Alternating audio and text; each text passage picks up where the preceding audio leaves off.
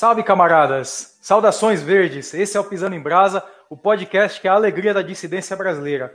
E, como já dei as saudações verdes no começo do episódio, hoje nosso assunto será verde, será relacionado à natureza, ao meio ambiente e à ecologia. Vamos debater sobre ecologia profunda, ambientalismo, mais de um ponto de vista dissidente e nacionalista. E por que, que isso é necessário? Porque ah, o ambientalismo parece ser uma pauta um pouco ignorada por muitos nacionalistas, é, que consideram o ambientalismo ou ecologia como uma forma de esquerdismo, uma, uma maneira até de imperialismo, e até por causa de.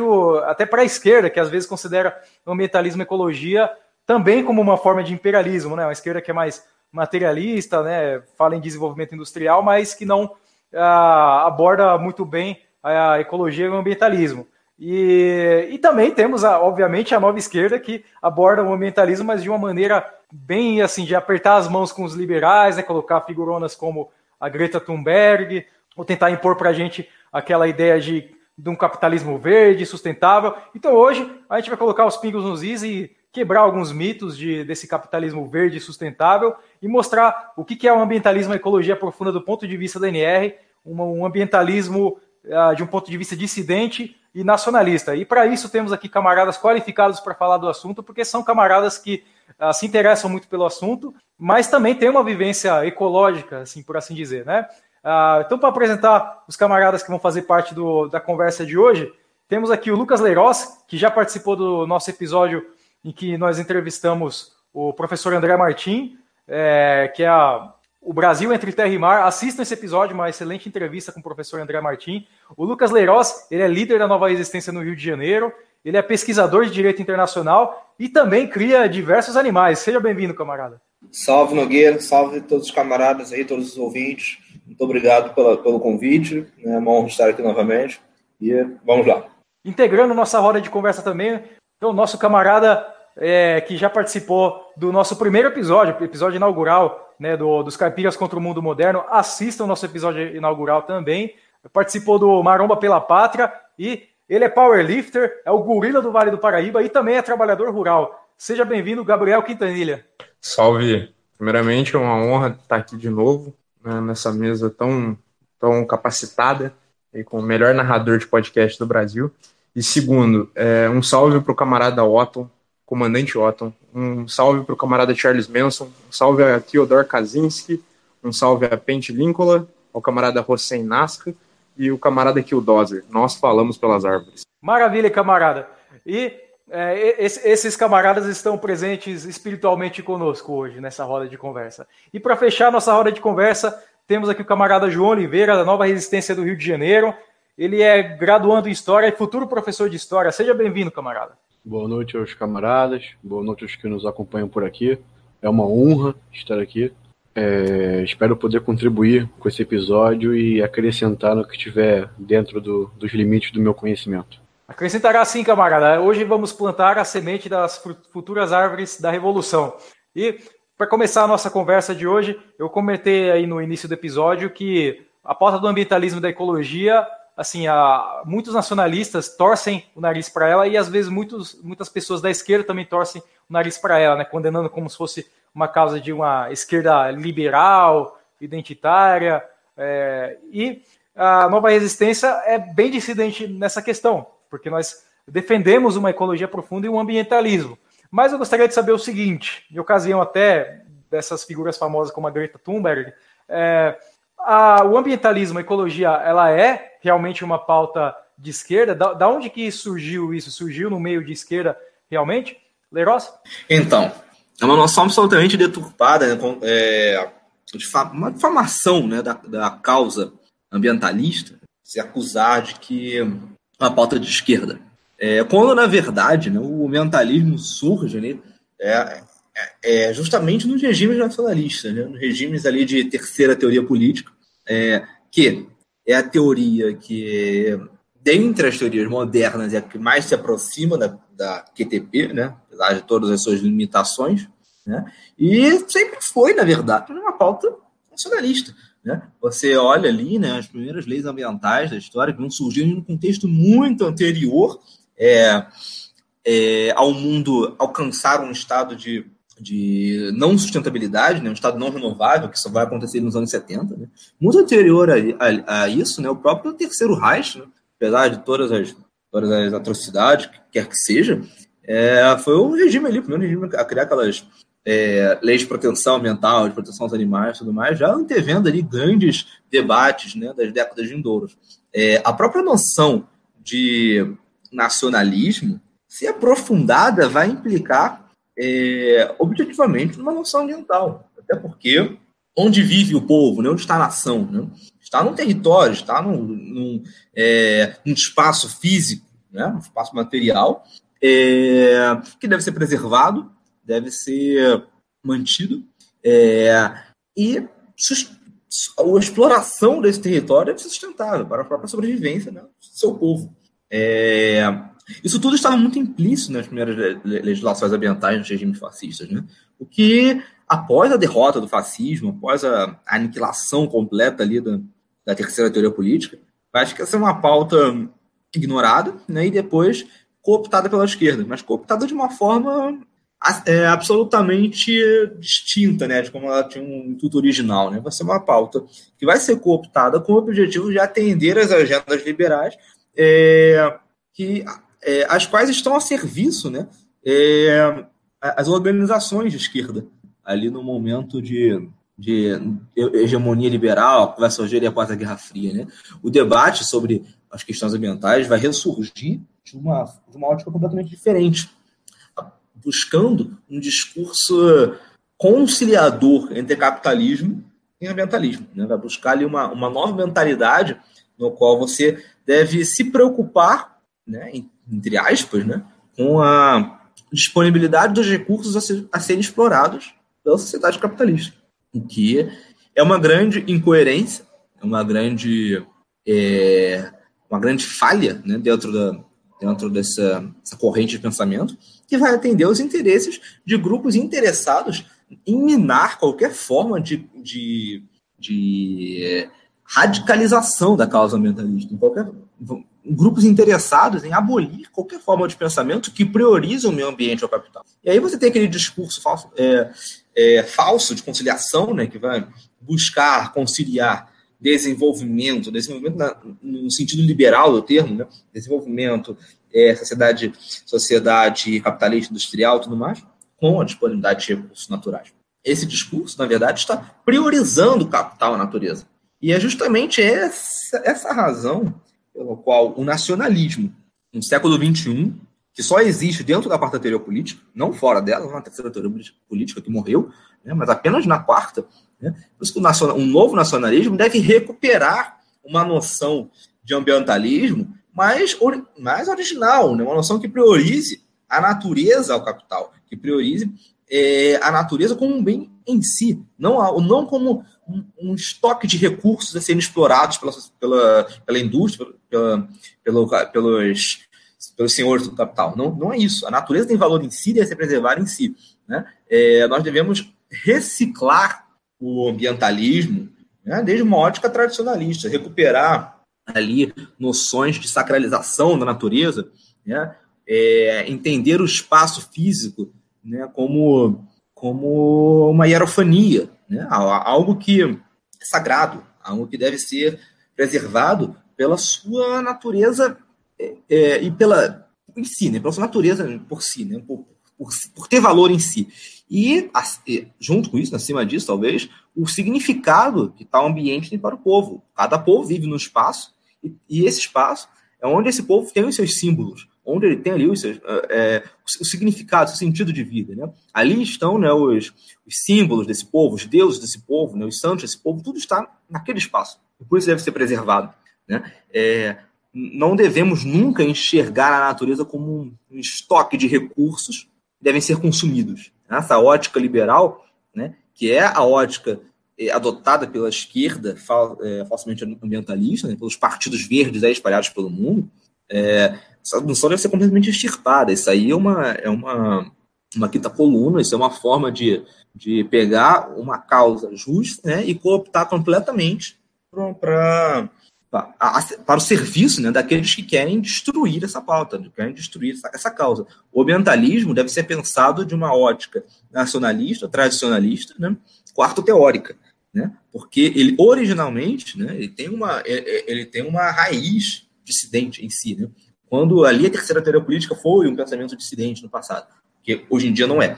Então nós devemos desmistificar, né, essa coisa de que de que a natureza é, é um estoque de capital, né? ou que o, a, a, preservação da natureza é uma pauta de esquerda, uma pauta liberal que visa atender os interesses das potências mundiais. Pelo, pelo contrário, pelo contrário, as potências mundiais vendem é, esse discurso para nós. Eles querem que nós pensemos que capitalismo, não, que aquecimento global, desculpa, é uma é uma invenção. Eles querem que nós pensemos isso, porque eles nos exploram enquanto eles têm suas, as suas é, leis ambientais rígidas, né? Eles protegem seus ambientes, nos veem nesse discurso. Eles querem que nós pensemos que nós não devemos é, preservar nada, né? Porque, porque esse, esse discurso é nocivo para nós. Então, nós devemos abolir essa forma de pensamento, extirpar qualquer noção, qualquer associação entre ambientalismo e esquerda, ambientalismo e liberalismo, né? E pensar um ambientalismo dissidente. Essa é a nossa missão quanto a esse tema.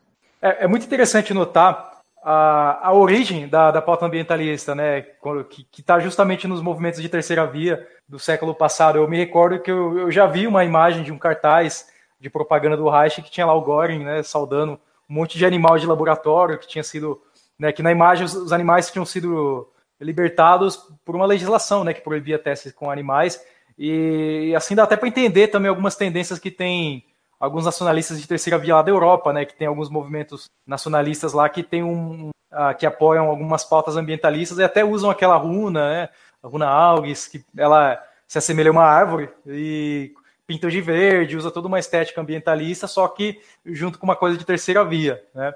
É uma, tá aí uma coisa interessante se notar. Mas por outro lado também é interessante notar como que o, uma pauta que era assim, digamos, marginal uh, ou revolucionária, que é totalmente incompatível com o mundo capitalista, ela é absorvida pelo mundo capitalista em seu favor, né? Se tornando esse ambientalismo, essa ecologia é, neoliberal. Né? Dentro do capitalismo é, é, sempre assim, né? Nunca há margens e ele consegue se aproveitar de tudo em seu favor. E o que você pensa a respeito de Greta Thunberg, oh, Quintanilha? Você acha que ela representa realmente uh, uma preocupação ambientalista séria ou não? Que na verdade ela tem uma uma imagem fabricada em torno dela?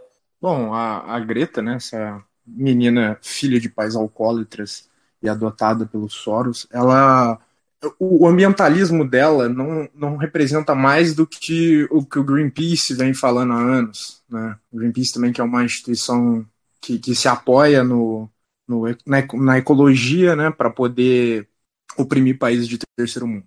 Bom, a, a ideia principal da Greta não é necessariamente em prol do planeta. Ela pode ter sido algum dia, né, quando essa menina tinha, sei lá, 12, 13 anos. Mas hoje em dia o discurso dela é claro. É, existe uma necessidade de que os países, de fato, é, é, deixem de ser tão poluentes com suas indústrias. Porém, países como a Alemanha e a Inglaterra, eles vêm lançando toneladas de, de lixo tóxico na atmosfera desde a Revolução Industrial. E hoje em dia, eles me, meio que podem dizer que eles vão cortar é, essas emissões. Só que cada fábrica da Inglaterra, por exemplo, que vai deixar de lançar, algum, alguma subsede em algum país do terceiro mundo, sei lá, Bangladesh, Paquistão, vai continuar lançando.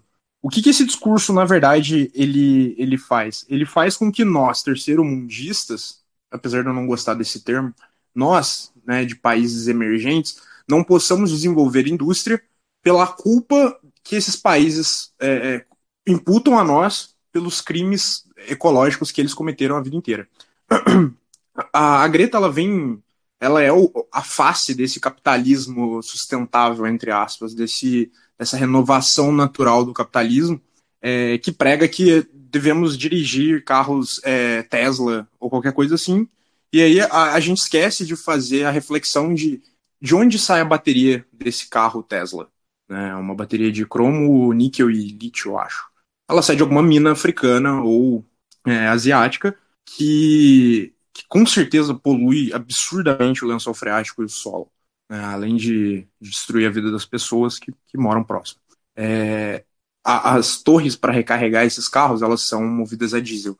Então, assim, para que um para que um ecológico, entre aspas, europeu que come tofu porque ele é contra o assassinato de vacas, possa dirigir seu Tesla, nós, do terceiro mundo, temos que continuar movimentando o mercado de petróleo para que os Estados Unidos possa, os Estados Unidos e Europa possam é, manter esse padrão de vida ecológico, entre aspas, para os europeus e americanos. Né? Eles não têm nenhum, nenhum é, vínculo com as mudanças reais que devem ser feitas para salvar o planeta. É, na verdade, não há nacionalismo sem ambientalismo mas também não dá para falar de nacionalismo sem um desenvolvimento de uma indústria para transformar é, o nosso país em, independente do sistema econômico financeiro mundial. Eu acredito aí que, que existe uma diferença enorme entre o ambientalismo real, aquele surgido no, nos regimes de terceira posição, nos regimes nacionalistas, e essa farsa propagandística feita pelas elites cosmopolitas e adotada especialmente pela esquerda, é, na minha concepção, o movimento ecológico hoje é muito mais utilizado como propaganda, uma ferramenta, do que de fato ação pelo meio ambiente. É muito mais arrecadação monetária do que procurar combater a raiz do problema. É, não existe, é, simplesmente não existe preocupação com o meio ambiente, com a natureza, dentro do sistema capitalista. Não existe. Quando houver uma luta pelo meio ambiente, uma luta real, o capitalismo ele cai por terra. É insustentável a exploração da natureza, o, o, derramamento de sangue nas matas, a poluição intensa nas águas, é, são engrenagens para esse sistema se manter de pé. Ele depende disso. Sem isso, ele não funciona. É, é, é a dependência dessa larga destruição, quer dizer, dessa destruição em larga escala, é, que é o, o, o definitivo para ele existir. Para os países em, em desenvolvimento, que buscam o mínimo de soberania nacional, nesse mundo geopolítico, né? Principalmente os que estão se industrializando agora, começando processos de produção nacional, etc., são bombardeados pelo aparelho midiático para incriminar o, o, país. O imperialismo ele sempre procura um modo de conter o, desenvolvimento nacional dos países, principalmente os que servem de grandes fazendas, né? o, o, o que exporta matéria-prima e, e é obrigado a importar tecnologia, cultura pop e lixos do tipo. Eu a princípio da, da, da, da, daquela ativista sueca, Greta, eu não duvido da, da intenção inicial dela, antes dela ficar famosa e tudo mais. É, a princípio ela ficou famosa uns anos atrás, acho que 2018, 19, 2017, não, não lembro, pelos protestos, é, até, até protestos escolares pelo meio ambiente, mudanças climáticas, etc. Mas Posteriormente, ela foi corrompida, foi comprada, e, e, tudo que ela fala atualmente em público não vem da cabeça dela. É, é instrução. É o que falar, para quem falar, onde falar e quando falar. Talvez hoje, com, com todo o capital investido nela, um discurso aí que ela faça publicamente, sei lá, no, no Twitter, pode fazer uma cidade deixar de produzir alguma coisa. A proporção que, que isso tomou é, é absurda. É, em relação essa questão da, do ambientalismo com uma imposição imperialista que uh, nos impede de desenvolver indústria, é, assim, né, realmente nós temos uma necessidade muito grande de desenvolver uma indústria para conseguir nossa soberania política e econômica.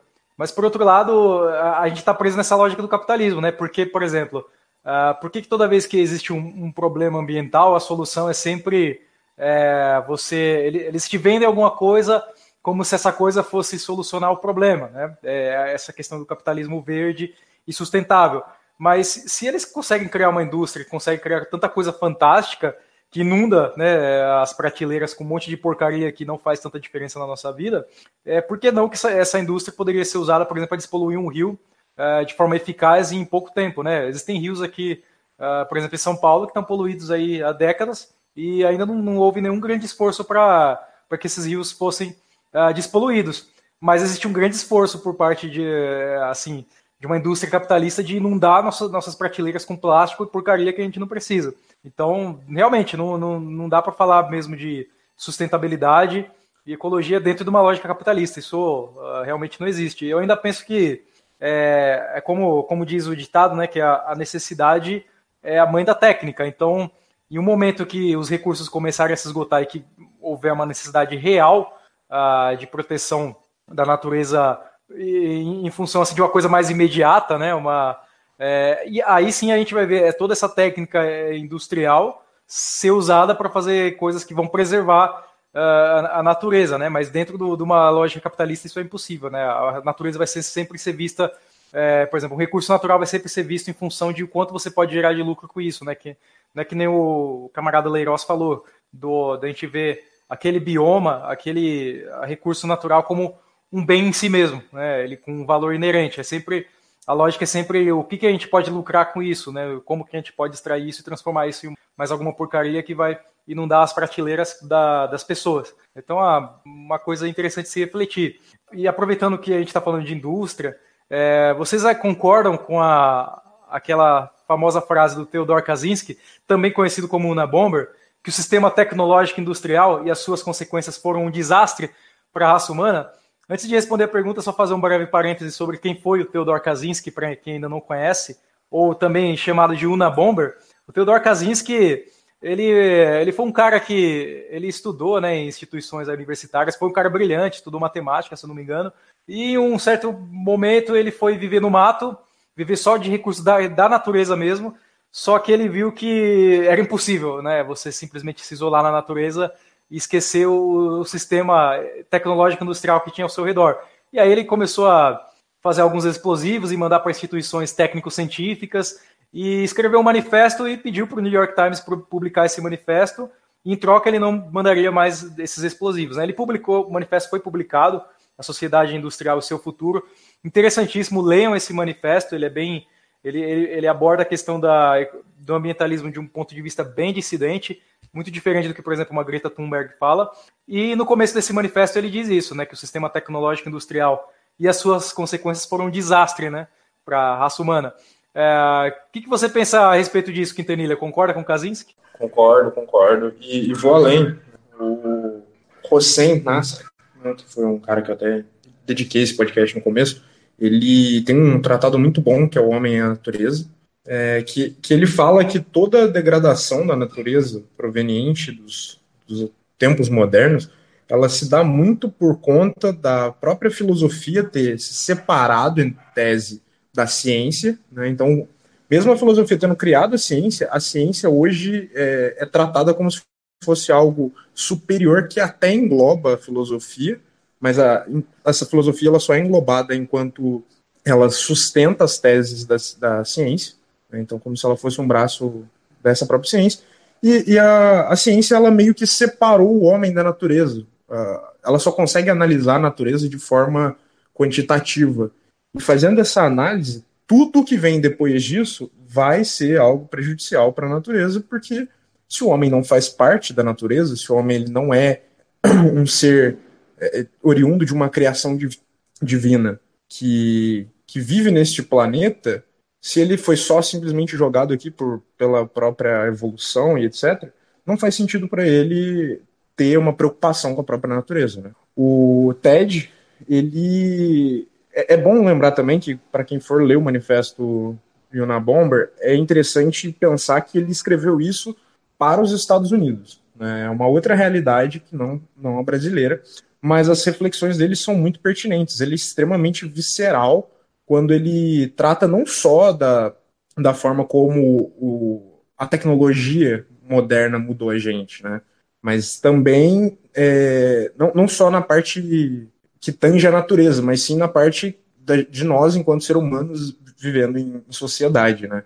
E aí ele faz enormes críticas aos que ele chama de esquerdistas, mas nós sabemos que, que ele fala abertamente dos liberais, né? Então, seja de esquerda ou seja de direita, percebemos que o, o discurso é o mesmo, né? Todos eles estão dispostos a salvar o mundo, a menos que precisem matar alguém no processo ou que precisem fazer algo realmente trabalhoso, né? Uh, o, o Kaczynski, ele é, é, interessante pensar também que ele é um cara extremamente é, sensível, né? Ele consegue sentir a forma como as coisas mudaram pós-revolução industrial de forma de forma quase científica, né? Apesar de não ser a área de estudo dele.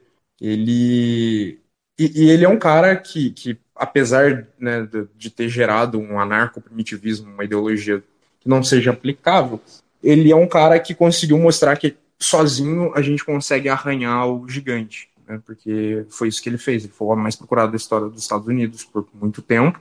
E sozinho ele arranhou o gigante, né? Então nós também conseguimos fazer isso. Logo após aí a Revolução Industrial, o mundo virou outra coisa. É, o planeta nunca passou por um processo de, de, mudança tão, tão radical em tão pouco tempo. E a natureza nunca mais conseguiu respirar como antes. Não, não houve tempo. Kaczynski, como foi citado, é, diferentemente de Greta, ele é um ativista real. O cara, um destaque na área de matemática, é, professor, etc., abandonou tudo para viver como ele acha que o homem deve viver, com o necessário. E ele denunciou, como outros, é, as atrocidades é, consequentes da Revolução Industrial. Eu, particularmente, acredito que ele não conseguiu ir, ir mais ao fundo e, e identificar a, a, uma objetividade é, desse novo sistema. É, não tirando o mérito dele, claro. Ele começa dizendo em seu livro A Sociedade Industrial e Seu Futuro, livro que eu tive aí a oportunidade de ler uns anos atrás e citado aí pelos camaradas, que a Revolução Industrial aumentou a expectativa de vida dos que vivem nos países avançados, mas tornou a vida um inferno, fora os danos à natureza, alguns até irreparáveis. É uma figura interessante que, que trouxe aí uma, uma onda de um, de um pensamento radical em determinado tema da sociedade. E hoje creio que, que no meio politicamente correto, os que conhecem é, atribuem a ele o, o, o termo de, de, apenas um terrorista homofóbico, transfóbico, sei lá. Inclusive, as, alegações dele ao esquerdismo, que como o camarada também falou, nós traduzimos como, como os liberais, ele disse tratar de um tipo psicológico, e não tanto ideológico, que é o ativista, entre aspas, a favor do, dos homossexuais, deficientes, etc. E que possuem um sentimento de inferioridade e querem o tempo todo o, o externalizar. É o tipo de ativista que, que nunca vai fazer nada de bom para o meio ambiente, mesmo que ele escreva um milhão de palavras no Twitter é, para defender.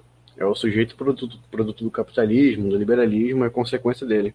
Sobre a pergunta se, se é realmente necessário destruir o sistema tecnológico industrial, eu acredito que, o, que, o, que no mundo de hoje, infelizmente, conter a superpopulação é mais importante. Estamos aí em um planeta com 8 bilhões de pessoas, isso na minha concepção é, é degradante, influencia em tudo na sua vida, desde o seu emprego, onde você vai enterrar, onde você vai ser enterrado, qual, qual passarinho você vê na árvore próxima da sua casa. É um absurdo essa quantidade de gente no mundo. Mais uma consequência dos avanços tecnológicos existentes. As pessoas parecem achar que a natureza é infinita, que nossos recursos nunca vão acabar, e essa superpopulação ainda tem uma tendência política, que enquanto nos países mais ricos as pessoas estão tendo menos filhos, nos mais pobres é cada dia mais gente. É, é ideológico, é político, é engenharia social, mão de obra barata e etc. Eu acredito que, a, a, que hoje é, é, conter a superpopulação é, é mais, é, é mais necessário do que a, a, do que conter, destruir o sistema tecnológico industrial, etc.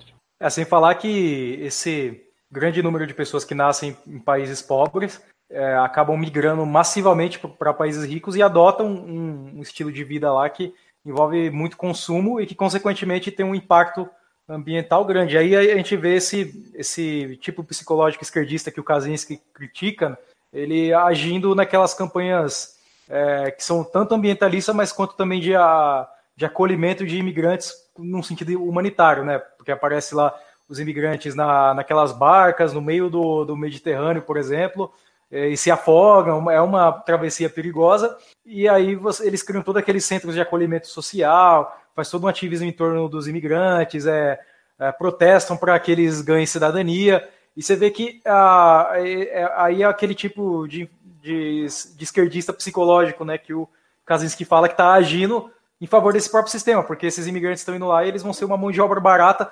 Não são não só eles, mas eles vão ajudar a baratear também a mão de obra dos próprios nativos, né? Vão ajudar a precarizar o trabalho também nesses países. Em, em sentido desse sentimento de inferioridade que ele fala no manifesto, eu acho ele bem interessante, porque eu acho que ele é um argumento muito forte contra esse sistema tecnológico industrial, porque ele, ele diz que ah, por exemplo, no, numa situação mais na natureza, né, mais tradicional, o homem ele vai lá, ele caça o alimento dele, ou ele planta, ele produz, Então ele está engajando todas as forças dele, né, as forças humanas, em um processo que ele vai, depois ele vai ver o resultado e ele vai conseguir se alimentar, ele vai se sentir assim satisfeito com o poder, né? E numa sociedade tecnológica industrial ele não tem essa possibilidade de exercer, exercer o poder dele, né, que ele exerceria em cima da natureza antes, porque é tudo muito fácil, as coisas estão aí, você precisa só trabalhar no emprego que é um serviço meio repetitivo, tal, que não que não uh, que não te faz emergir de uma forma que você realmente dedica todas as suas energias nele de uma forma significativa,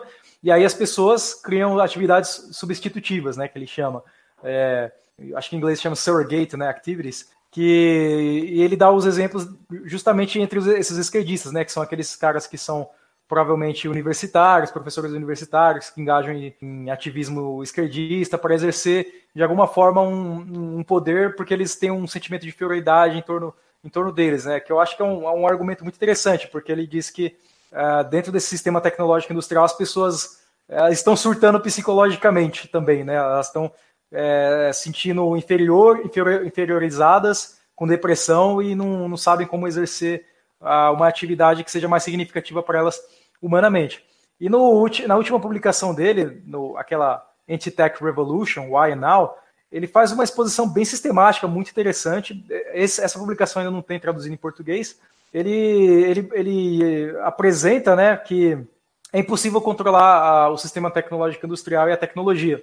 Ele diz que esse sistema ele tem que ser destruído de vez porque não dá para controlar ele. Ele mostra alguns exemplos uh, de estados autoritários na história, né? por exemplo, o Stalin, o Bismarck, que ele fala que mesmo esses grandes líderes autoritários não foram capazes de conter algumas tendências nos estados deles. Né? E ele dá algumas diretrizes para movimentos revolucionários. Ele diz que o movimento revolucionário tem que buscar uma meta que é única, simples e seja irreversível, assim que é alcançada. Né? Então, ou seja, movimento anarcoprimitivista revolucionário teria uma meta simples, única e que seria irreversível assim que alcançada, que é o, a destruição do sistema tecnológico industrial, que depois que você destruí-lo, não é uma coisa tão simples você reconstruí-lo. E o que, que, você pensa disso, Leiroz? Você acha que é, o Kaczynski está errado nisso, que ele está sendo muito pessimista, que seria possível sim a gente ter um sistema tecnológico industrial, mas controlado e que possa servir até a um, uma, a um ambientalismo? Como o, como o Quintanilha falou anteriormente, né? É, o Kaczynski, apesar de todos os méritos, ele fala no contexto estritamente americano. Né? Ele próprio, como americano, como, como um individualista, né? ele escreve ali num, numa ótica bastante individualista também. É bastante apropriada né, a um público americano. Isso não tira o mérito dele de nada. Isso é só o contexto dele, a circunstância dele. E nós devemos fazer uma leitura dele adaptada às nossas circunstâncias. E como tradicionalistas, nós já temos em mente, na nossa própria base ideológica, tudo que nós devemos fazer num processo de, de derrota né, da modernidade, né, de vencer, devemos vencer a modernidade, temos que superá-la. Como, como vamos iniciar um processo de superação? Através de uma grande né, regressão de todo o processo moderno. Vamos retornar né, à, tradição. Isso nós devemos fazer na mesma ótica, né, no caso da, da sociedade industrial.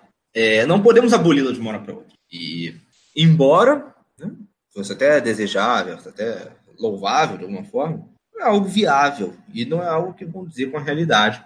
Terceiro mundista, com a realidade dos países em desenvolvimento, né, com a linguagem liberal atual, né, os países no processo de industrialização, né, países submetidos a, esses, essas nações de primeiro mundo, que já se industrializaram há muito tempo, e agora podem arrogar algum tipo de discurso, né, é, entre aspas, ambientalista. Já foi falado aqui anteriormente, nós devemos reforçar para que alcancemos é, algo no, que seja efetivamente ecológico, ambientalista, nós devemos passar também por um processo de industrialização. Devemos passar também pela indústria pesada, que vai nos garantir a soberania para que iniciemos né, um, um, é, um, processo de né, criação de projetos né, que, que, que, possam diminuir né, a degradação ambiental. Isso é possível pela indústria. Nós podemos instrumentalizar a indústria a favor da natureza. Isso, claro, você aí, o Nogueira, né, até citou o exemplo aí da, da despoluição de rios tudo mais. Vamos despoluir, não apenas rios, nós podemos despoluir oceanos né, com, com a indústria, se quisermos. Né? Nós podemos aí acabar com as seis ilhas plástico aí, que são maiores do que a França, que estão rodando uh, os oceanos. Né? Podemos acabar com isso. Ou pelo menos diminuir ao máximo os efeitos desses, dessas degradações pretéritas. É, mas é um processo que vai demandar recurso, dinheiro, né? vai demandar tempo, boa vontade, vontade política para isso, e indústria, vai demandar indústria, acima de tudo. Né? Estado, indústria, né? tudo que os primeiro-mundistas querem que evitemos. É... O processo, então, de reversão dos danos ambientais é um processo que implica numa reversão de toda a sociedade industrial. E para isso nós devemos, primeiramente, nos industrializar. Porque nós não chegamos nesse, nesse estágio ainda. Não somos um país industrializado. Na realidade brasileira, não há, não há indústria aqui. Né? A indústria que vai garantir a nossa soberania. É o primeiro ponto. Só depois nós podemos pensar numa regressão da sociedade industrial que vai nos nos garantir né, projetos né, é, de recuperação né, da, do meio ambiente né, através do próprio recurso tecnológico. Quem, nos, quem vai nos garantir é a indústria. É, é claro que uma abolição completa da indústria seria desejável, mas essa, esse ideal anarco-primitivista é uma, é uma utopia irrealizável nos nossos tempos, infelizmente. E isso serve para alimentar certos grupos e, que utilizam dessa, desse tipo de mentalidade para travar projetos impossíveis de se concretizar. Você não tem como abolir a indústria de uma hora para outra. E você não estará abolindo a indústria também. Isso aí que eu estou falando agora não tem nada a ver com Kaczynski, né? tem, tem a ver com uma série de alocados aí, de liberais aí que ficam que, que se acham né, primitivistas, né? Você não vai acabar com, com o capitalismo se isolando aí numa ecovila no mato. O que você está fazendo é, é, um completo serviço aos senhores do mundo, né? aos senhores do capital, que querem mais e mais ecovilas aí, falsamente sustentáveis, né? que, que enganem a, a, o, o, público né? com um discurso ambiental. O ambientalismo é isso, então não apoio, isso é maluquice. Né? É, e, e, nisso, quando você está lá isolado na ecovila, o capitalismo está avançando, avançando, avançando, e uma hora a tua ecovila vai ser destruída e a terra vai, vai servir como recurso para a indústria. É isso que vai dar no final. Com tantos problemas decorrentes da sociedade industrial, o mais razoável é ir eliminando problema por problema do que você pensar, né, logo destruir a indústria mundial, né, o que é absolutamente possível. É, um, o, o, um grande problema aí, que foi citado anteriormente né, foi a questão da proliferação desordenada de seres humanos. Uma, uma escala de proliferação humana que nunca se viu antes. Só foi possível com um processo avançado de industrialização. A humanidade nunca chegou a um bilhão de habitantes antes do século, século XIX. No século XIX chegamos a um bilhão de habitantes. E aí, revertendo todo o processo da história humana, nós chegamos do século XIX para cá, aí a 8, agora quase 9 bilhões de habitantes, com com um tempo re, muito reduzido de expectativa para dobrar esses 9.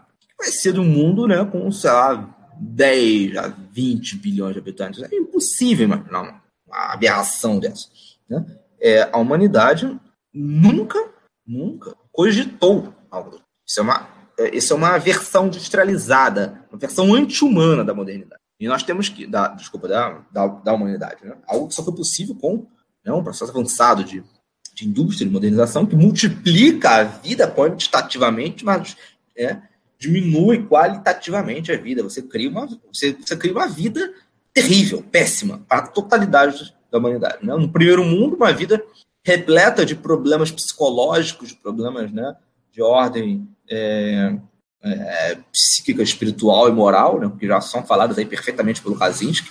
E no, e no, no primeiro mundo, né, e no terceiro mundo, é, é, problemas de ordem material, né, com pessoas morrendo né, de, de fome é, e, e, se multiplicando mesmo assim, né, algo completamente antinatural. Como reverter esse processo? É possível diminuir a população mundial a nível uh, ecologicamente aceitável? Eu acredito que não. Chegando a 9 bilhões de habitantes, é impossível. Você, você olha aí as grandes catástrofes sociais do século passado. Se olha a Segunda Guerra Mundial, por exemplo, morreu-se, vamos lá, vamos botar numa chute alto, né? Os números mais exatos dizem algo em torno de 54 milhões de pessoas, você bota um, algo mais para cima, bota lá 60 milhões de mortos. Vê aí quantos conflitos no nível de uma Segunda Guerra Mundial seriam necessários para algo como uma diminuição efetiva de uma população de 9 milhões de pessoas. É inimaginável. Não tem como você fazer isso. Diminuir a população. Mas tem como você diminuir. Você a longo prazo evitar o crescimento, evitar a multiplicação.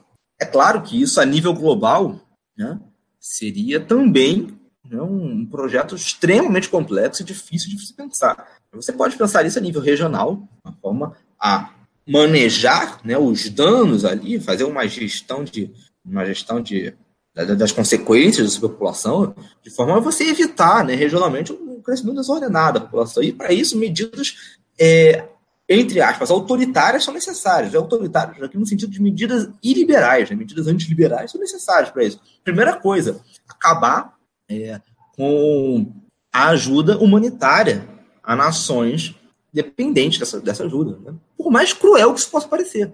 Mas a partir do momento que você está alimentando com a ajuda humanitária vindo do primeiro mundo, países de terceiro mundo, para que essa população se multiplique, né? a base de, a base, né, de, de alimentos fornecidos por ONGs e, e continue reproduzindo uma população miserável, que vai gerar pessoas miseráveis, morrendo de fome, é algo completamente antinatural, inimaginável. Você está criando ali um, um, é, é, é, isso, é uma indústria humana, né? Você está produzindo seres humanos ali, né? Como, como, como se tivesse, como se tivesse uma, uma, uma, fábrica mesmo, né? É apenas para gerar um, um, um, mercado global. Né? Essas pessoas, depois que vão nascer nesses países que recebem ajuda humanitária, vão ser enviadas depois para o primeiro mundo como mão de obra barata né, da imigração, que também é um grande problema atual. Você tem que acabar com todas as medidas como primeira forma de conter a população, né? É, de conter um, um avanço desordenado, acabar com a uma multiplicação antinatural em escala industrial, né?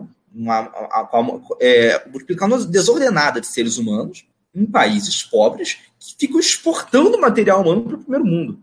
Então, voltamos ao inimigo inicial, que é o capitalismo. Voltamos ao inimigo inicial, que são os seus do capital, que querem esse material humano né, nesses países. E querem destruir os dois lados da humanidade. Né? Querem destruir tanto o primeiro quanto o segundo mundo, quanto o terceiro mundo, da mesma forma. Então, voltamos ao inimigo inicial, que é o capitalismo. E aí nós temos que fazer a separação entre capitalismo e indústria. Né? Nós podemos instrumentalizar a indústria contra o capitalismo. Mesmo que num projeto futuro, daqui a talvez séculos, né, nós é, tenhamos como ambição abolir a indústria. Mas agora não temos como fazer isso. Não temos como fazer isso. Nós temos que erguer uma sociedade é, que seja possivelmente né, independente da indústria.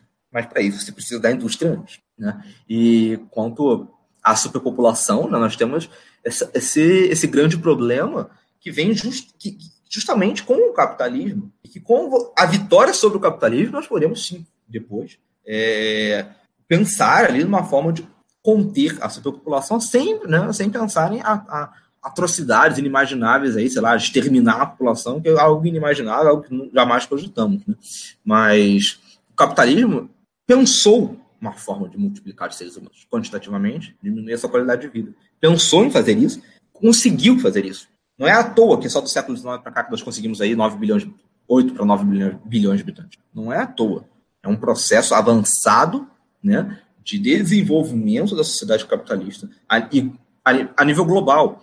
A indústria conseguiu industrializar todas, todas as coisas da, da, vida humana. Né? A guerra se tornou industrial no século XX. Né? Antes, a guerra era, era uma coisa muito mais humana. Né? Alguém ia para o campo de batalha e enfrentava o inimigo, né? corpo a corpo, e vencia ou morria. A guerra, a partir da Primeira Guerra Mundial, é absolutamente industrial. Você ali uma escala de produção de mortos. Né? Você vai falar de, ali o, a literatura da Primeira Guerra Mundial fala claramente disso, né? Ernst Younger vai falar disso, né? É, é a industrialização da guerra, né? Você vai matando seres humanos em escala industrial, com, né, com, com artilharia pesada, armas de destruição em massa e tudo mais. A mesma coisa, pelo contrário, aí é destruindo vidas, a mesma coisa multiplicando vidas. Você vai produzindo seres humanos em escala industrial, vai fazendo dos seres humanos produtos de fábrica, né? É, e produtos de fábrica com obsolescência programada, né? Produtos de fábrica ali, com péssima qualidade e são substituíveis. Substituíveis e, e, vão produzindo mais e mais e mais e mais e mais. E o que fazer com, com coincidente, né? Com, com plástico se joga no mar. Com seres humanos se, se joga para o primeiro mundo, se joga para os países ali em, em, em, menor escala de desenvolvimento, mas ainda acima de, né, de, de, alguns países miseráveis. Você vai distribuindo a população é, desses países através da imigração né, e vai é, dispersando, desculpa, dispersando material né, humano pelo mundo. Isso tudo é industrial. É, é, é a industrialização da, do, da, da vida, né? Você vai de, é, tornando a vida humana menos, menos orgânica, né? Mas nós, nós nos tornamos produtos também. E isso é reversível, é reversível, é reversível, é possível. E eu acredito que para reverter esse processo, antes de tudo, temos que vencer o capitalismo. Não tem como você vencer o capitalismo sem indústria, sem a, a criação de um Estado, do, é, dimensões imperiais, né, soberano, né, tecni, tecnicamente, cientificamente, economicamente soberano em relação ao mercado global, para depois você pensar nisso, depois você pensar em conter crescimento da população, pensar em, né, em, em reverter é, o avanço da indústria para uma sociedade mais primitiva, mais né, ecologicamente aceitável. Tudo antes depende do capitalismo, é o inimigo inicial de tudo. O, cap, o capitalismo cresceu né, durante todo esse tempo, né, gra, graças é, à indústria. Mas a indústria está se englobou ali, no, englobou no capitalismo, que você não tem como mais separar os dois. Né? O capitalismo conseguiu um estado mais avançado em que ele pode, hoje em dia, se dizer contra a indústria. Né? Falar em, em meios mais é, sustentáveis de vida, falar em uma sociedade global verde. Né? Mas isso tudo é industrial. Isso tudo tem uma indústria por trás. É a indústria do capitalismo verde. Isso deve ser revertido. Isso deve ser combatido né? e né, escala contrária. Agora, se nós não alcançamos nenhum nível industrial para garantir a soberania do nosso país, né, do nosso continente, como nós podemos combater esses problemas globais, essas dimensões, né, é, é, esses problemas de dimensão quase escatológica para a humanidade? É algo que está é, um pouco além né, de um passo inicial. Antes de tudo, nós devemos é, nos preocupar em criar as bases necessárias para enfrentar o capitalismo, que é a, o, a origem de todos esses problemas ambientais, todos. Eu gostaria só de complementar a, a excelente fala do camarada Leroz, que é o seguinte, não existe como a gente ter uma própria independência brasileira, é uma, uma um desenvolvimento brasileiro sem tocar na questão da energia nuclear. Não existe forma nenhuma da gente ser soberano no mundo atual sem a energia nuclear. Quando, quando o Enéas falava sobre a, a energia nuclear e bomba atômica, etc., tudo isso passava por esse discurso. Não, não existe hoje forma de energia mais limpa é, e mais saudável para o planeta do que a, a, energia nuclear. Não existe. É, aí as, os advogados do capitalismo vão falar, não, mas grandes, eh, grandes moinhos, né, que é para geração de energia eólica e grandes placas, nada disso, nada disso vence e tem menos dano ao planeta do que a energia nuclear. Mesmo que você vá citar uh, o caso, por exemplo, de Chernobyl, que é o grande, que é o grande símbolo, né, dessa luta antinuclear. Não, uma, nós tivemos uma Chernobyl. Agora conta para mim quantos quantos acidentes com combustíveis fósseis ou com problemas com barragem e geração de energia hidrelétrica. Coloca isso na balança e vê quanto, quanto dano de fato a energia nuclear causa. Uh, é interessante também voltar um pouquinho na questão do, do, esquerdista e ver que atualmente no Twitter eles estão comemorando é, euforicamente até o ataque que o Joe Biden, né, candidato a, a presidente dos Estados Unidos, está fazendo ao Brasil ele literalmente fez vários ataques diretos ao Brasil e eles estão comemorando. Eles acharam lindo isso. É, eu não lembro. Puta, agora eu esqueci o nome do cara. Mas de qualquer forma, a, a Amazônia é nossa. Mesmo que seja para ser destruída, ela é nossa, ela é brasileira. Não, não cabe a um americano vir dizer o que, que nós devemos fazer com o Brasil.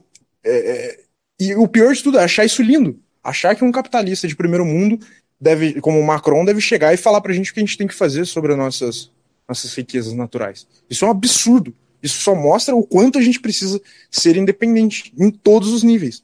Não, porque para eles é lindo um cara é, é, como o Macron, né, que, que é um francês filho da puta, que, cujo país explora colônias até hoje, venha falar que não, a gente precisa dar dinheiro para o Brasil cuidar da Amazônia, porque eles não sabem fazer isso.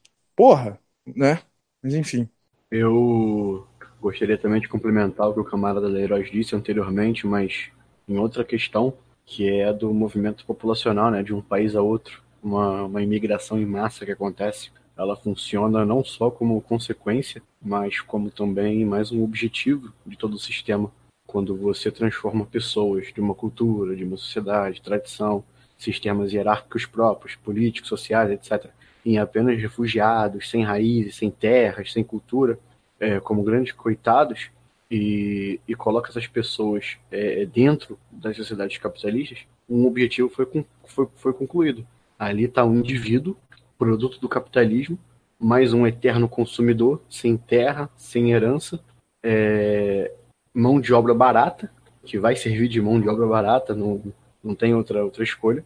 E me perguntam, ah, mas o que, que isso tem a ver com, com ecologia? Tem a ver com tudo, porque o, o, o indivíduo, esse, esse produto, esse produto, é, essa consequência do capitalismo, ele é desenraizado. Quando ele é desenraizado, ele não pertence a lugar nenhum e a local nenhum pertence a ele. Então ele tem uma noção zero, zero sobre proteção é, é, de suas terras, de seu povo, de seu meio ambiente.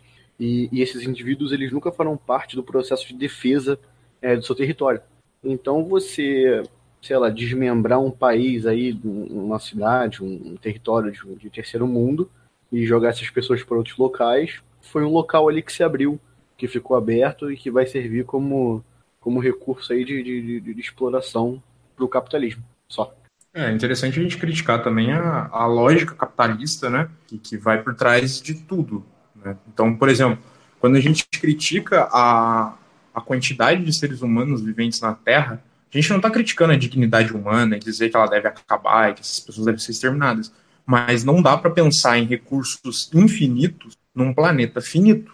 Né? A natureza ela tem todo um ciclo. Nada na natureza é desbalanceada. E nós, com o advento da, das revoluções no, no ramo não só industrial, mas também no agrário, a gente perpetua a gente perpetua essa evolução que tende ao infinito né, é, dentro da Terra. Então a gente não pensa no amanhã, não tem como pensar no amanhã, porque a lógica capitalista é sempre tendendo ao infinito. Né? Então essa lógica ela tem que ser criticada e ela tem que ser destruída para que a gente possa garantir um amanhã.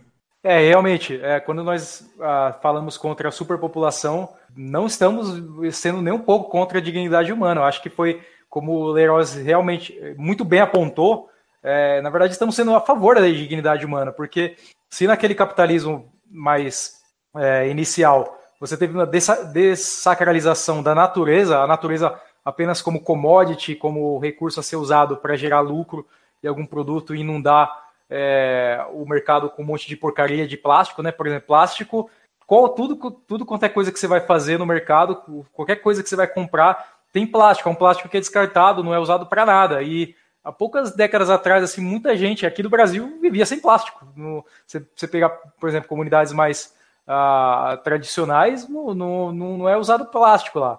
E então, há pouco tempo atrás não era usado plástico, mas hoje a gente usa plástico para tudo, né? É, que eu vou, fui comprar uma bolacha esses dias, aí é, era, era um pacote de plástico e, as, e, a, e os próprias bolachas estavam lá no meio de outro pacote de plástico. Então, é coisas assim desnecessárias. Então, quando a gente fala contra a superpopulação, estamos defendendo a dignidade humana, porque se primeiro teve uma desacralização da natureza, a natureza como commodity, agora é a desacralização da vida humana, que é a transformação do homem como mercadoria. Né? Livre trânsito de mercadoria né, e bens e o ser humano também sendo uma mercadoria transita livremente pela, pelos territórios e países, né? Não existe mais, como o João apontou, não existe mais aqueles valores culturais, nacionais, que de próprio de cada povo. Na verdade, só existe uma massa humana de mercadorias que é movimentada, né? A, a questão da, da moradia, de, da sua terra, de onde você vive, de onde você é, vive eh, se transforma simplesmente numa questão de alocação de recursos dentro de uma planificação é, capitalista ali da, da, da economia. Né? Então, no, no, aí você desacraliza de vez a, a, tanto a natureza quanto a vida humana. Então, é, acho que foi muito bem apontado pelos camaradas isso aí. Mas, além da vida humana, vamos para a vida animal, porque é, muitas das pessoas que defendem o ambientalismo também ah, se apoiam sobre o veganismo, né?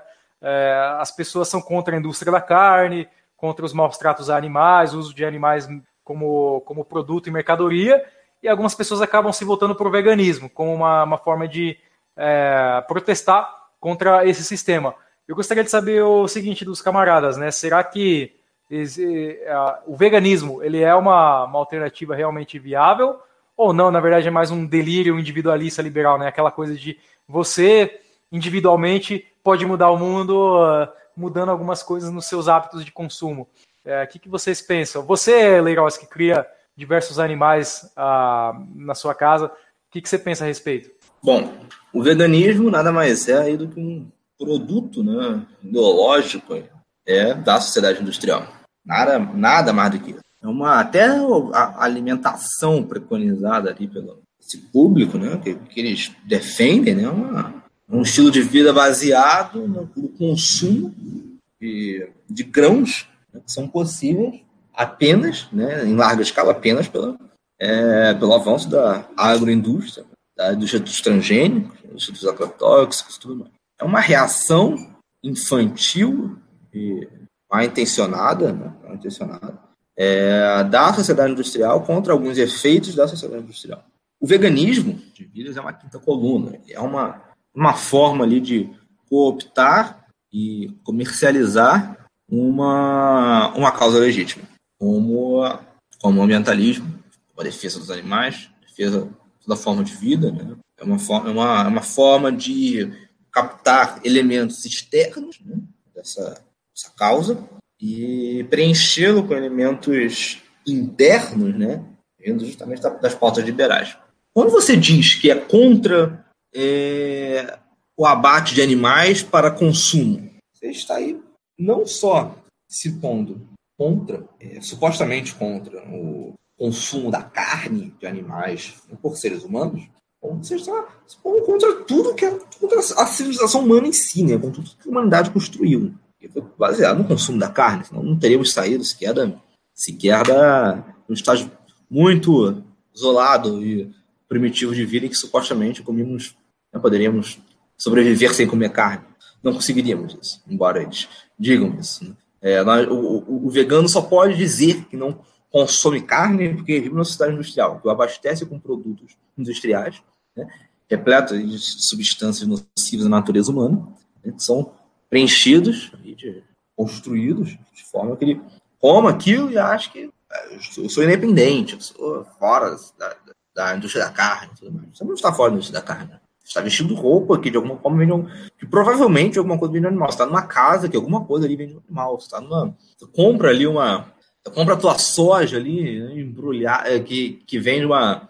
Que vem de uma plantação que teve que destruir um bioma, matar milhões de animais ali para plantar porra da soja, né? Você tem ali uma, uns, o, o plástico ali que tu embrulha o, o, teu quilinho de soja, que vem de uma, né, de uma indústria petrolífera, que tem, um vazamento aí que destrói todo, uma, todo um mar, né, toda uma região, enfim.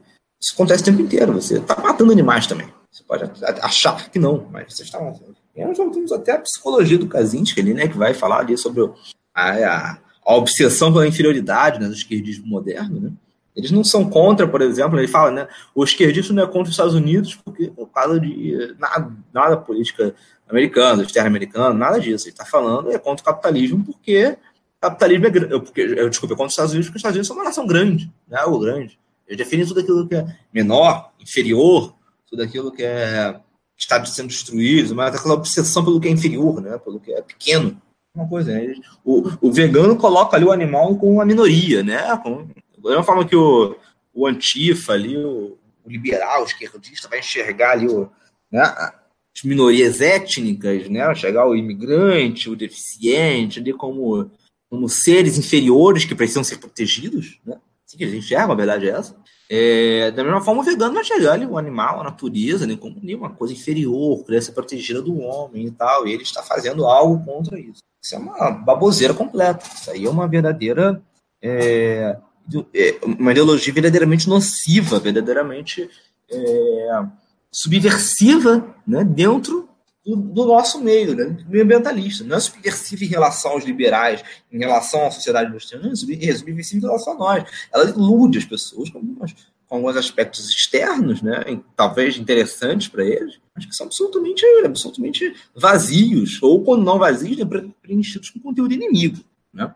É, a exploração de animais não está relacionada a nenhum mal em si. Todo mal relacionado à criação e exploração de animais é circunstancial. absolutamente circunstancial. O homem só pode viver dentro da exploração de animais, a verdade é essa.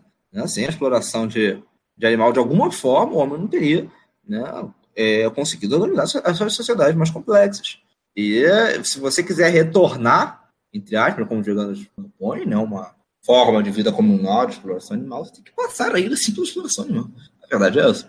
É, quando você cria gado para abate e consumo da carne, ou para extração da lã, do leite, né, da, da pele, que seja, você está explorando animais de uma forma digna.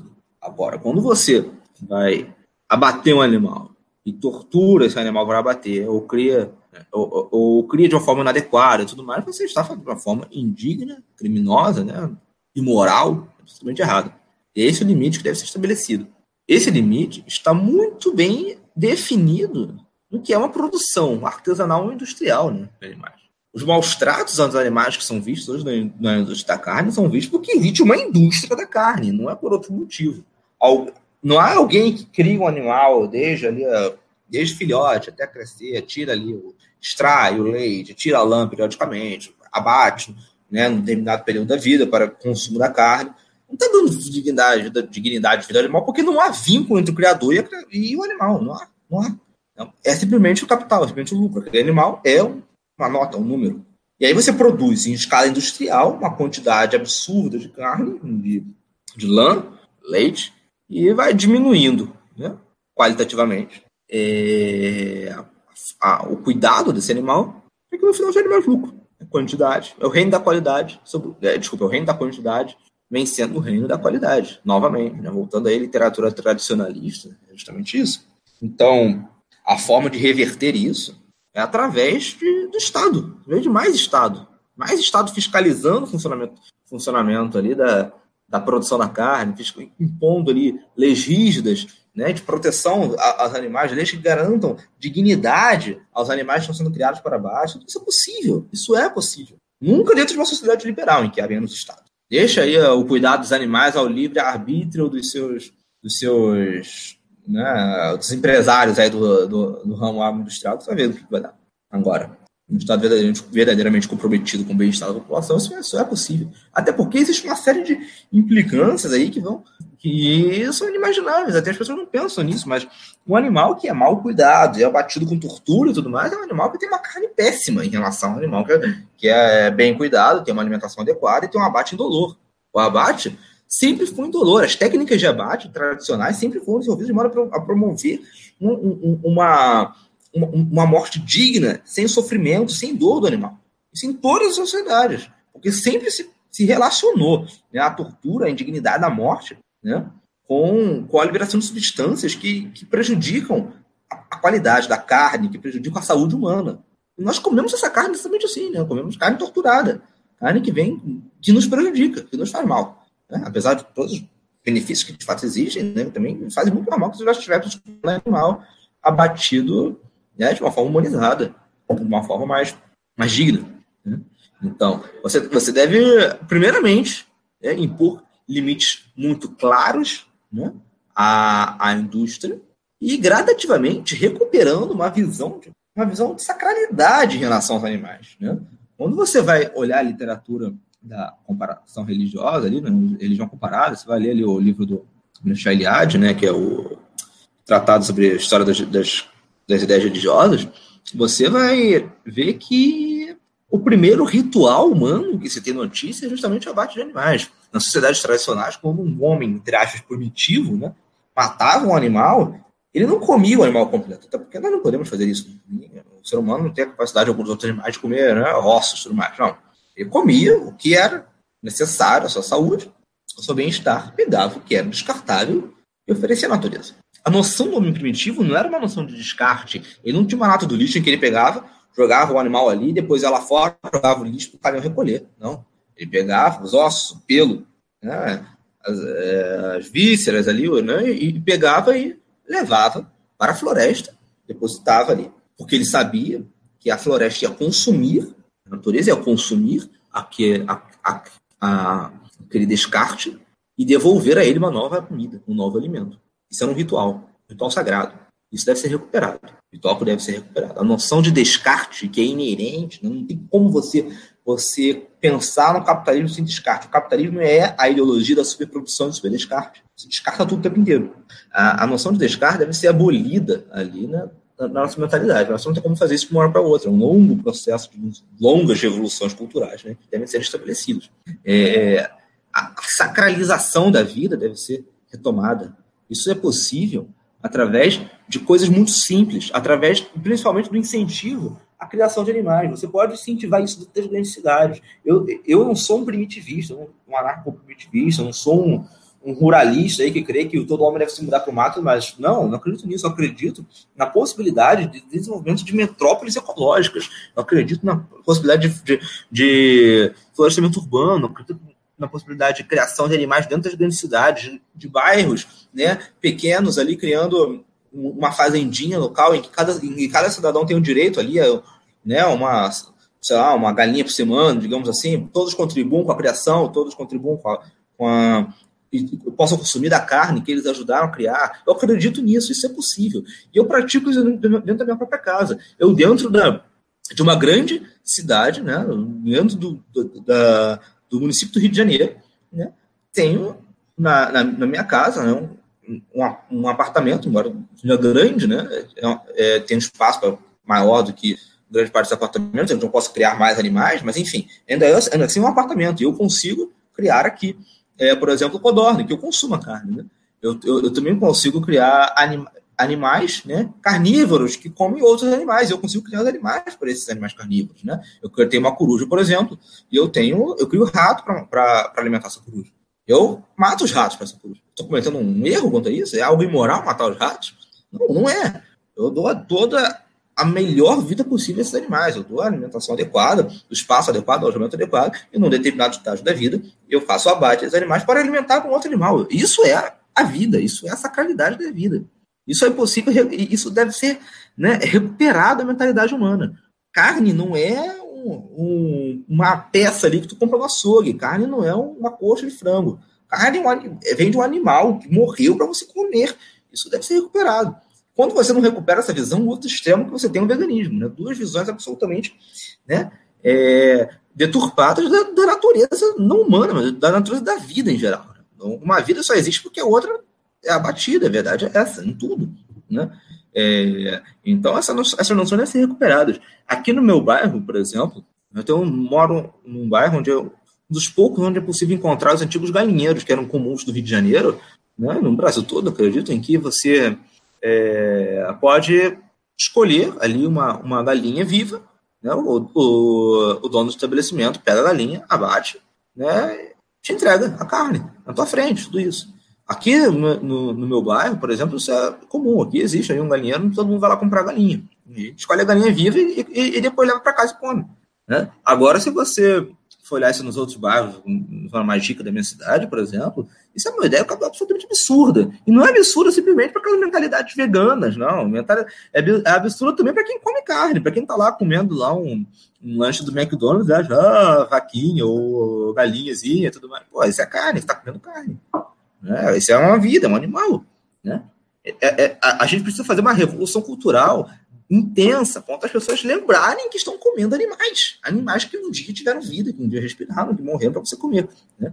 Eu, eu, eu, eu, defendo né, a, o incentivo à, multiplicação dessas, dessas formas de, de estabelecimento, em que as pessoas tenham contato com o animal vivo antes de comer. Né? Isso é muito comum, por exemplo, nos países asiáticos, na China isso é muito comum, né? as pessoas estão lá vendendo pato, né? Lá se come muito mais muito, muito, pato, né? Muito do que aqui. Eu não sei por que aqui não se come muito pato, mas a gente devia também comer esses animais, né? Lá, pato, galinha, assim, né? É, a pessoa vai lá, aponta pro pato, o cara mata na tua frente e entrega. Isso, isso é bom, isso é necessário. Contato com a vida é necessário. Isso cria uma, uma, uma forma de vida muito mais saudável, muito menos industrial. Né? E, e, e diminui uma série de fatores. Né? A carne que tu compra ali no, no com, no, no galinheiro vivo, né? Ali, você não tem um contato com todo o processo industrial, com toda a química de conservação da carne, com, toda, com, com todo o aparato ali de conservação, com plástico, com isopor e tudo mais. Você é uma coisa muito mais viva, muito mais ecológica, muito mais orgânica. Né? Isso, é, isso é ambientalismo real. Isso é uma pauta ambientalista. Quem fala disso? Ninguém fala disso. É muito mais fácil falar em projetos abstratos de salvar a natureza, de salvar a Amazônia, coisas que não que estão fora do alcance da maior parte das pessoas que falam isso. Ninguém é, é muito fácil falar que quer salvar a Amazônia quando você não pode fazer nada. Né? Você pode criar um animal em casa para comer, né? em vez de ficar comprando né, carne embalada em plástico. Né? É uma coisa muito mais real, né? É, mas não, prefere sempre falar em coisa abstrata, impossível, alimentar o lobby do capitalismo verde. Né? Então, que deve ser feito uma mentalidade é, é, com a mentalidade nova, assim, moldada, né, para lidar entre a relação entre o homem e os animais. Né? É, uma mentalidade que sacraliza novamente a natureza. Eu tenho essa mentalidade muito clara dentro da minha própria fé. Né? Eu, sou, eu sendo cristão ortodoxo, eu tenho a concepção do homem como o sacerdote da criação, o centro da criação. O homem é, é, tem a responsabilidade de zelar pelos animais, justamente porque ele é mais do que um animal. Ele é mais do que um animal. E por ele ser mais, né, o animal, ele ser superior, ele tem a responsabilidade de, de cuidar, zelar, proteger. E se tiver que matar, que abater, que extrair, que explorar, que o faça dignamente. Não pode fazer isso de uma forma de uma forma leviana, de uma forma descuidada, de uma forma né, é, indigna. Tudo deve ser feito de forma é, a dar dignidade àquela parte, ali mais frágil da relação. Né? O homem, a relação entre o homem com a natureza deve ser justamente essa. Né? O, o homem tem direito a matar um animal para comer, tem direito a matar um, um animal para tirar a pele e vestir, desde que não extrapole limites naturais, desde que faça isso com dignidade, desde que é, abdique de formas né, torturantes e, e, e, indignas de celebrar esse, esses sacrifícios. Né? É, essa, essa noção de sacralidade deve ser, deve ser recuperada o mais rápido possível. Né? Isso só é possível a partir de uma linha de pensamento né, quarto teórica, a partir de uma linha de pensamento tradicionalista. Não há ambientalismo, fora do nacionalismo, confundido aqui, mas eu vou mais além, não há ambientalismo real fora do tradicionalismo. Isso é impossível. Né? O tradicionalismo é, tem um ambientalismo ali é, atrelado nele. Né? O, o homem, a relação entre o homem e a natureza é, é um tema, né? é um tema tradicional, é um tema sagrado. Os, os, os, modernistas nunca vão entender isso, os liberais nunca vão entender isso. Então eles vão sempre se ocupar ali de aspectos externos, de aspectos abstratos, né? de coisas ali é, em que eles podem alimentar discursos né? de que ó, ó, salvar a natureza é necessário, mas discursos medíocres, discursos que não, que não chegam a lugar nenhum, né? que não tem uma, uma uma viabilidade prática, quando, quando é impossível implementar qualquer um desses projetos sem uma visão da natureza como algo com valor em si, como eu falei anteriormente, né? algo sagrado, um valor em si, algo que deve ser é, é, preservado e tratado com dignidade, não porque é uma fonte de recursos, ou não porque os, os animais, ou as plantas, ou o que seja, é, é igual ao ser humano, tal, os, os tais os, os antiespecistas, né, que falam isso, né, que acham que não existe espécie, que estão uma coisa só. Não, não é, é isso. É existe uma, uma, um ordenamento cósmico, uma ordem, né, em que o homem ocupa uma centralidade na natureza. Uma centralidade que lhe dá o direito de explorá-la, que dá o direito de domesticar animais para consumir sua carne, que dá o direito de explorar, de domesticar animais para usar na segurança, para usar no transporte e tudo mais. Isso implica na responsabilidade dele de zelar por esse cosmos, de zelar por esses animais, de zelar pela natureza em que ele está explorando. Né? É, tudo tem uma, uma relação de autoridade, uma, uma relação de hierarquia, né? né? Uma, uma, superioridade hierárquica, né? implica na responsabilidade, no zelo. Né? E o homem deve recuperar esse, esse zelo pela natureza. Ele é responsável pela natureza. É, é, é o cargo dele, é a função dele criar, é, desculpa, é cuidar de toda a criação, cuidar do universo. Né? Então, essa, essas noções talvez sejam né, metafísicas demais para um, para um ambientalista modernista, né, para um ambientalista materialista. Né? Mas esse é o ambientalismo real. É isso que deve ser recuperado. Né?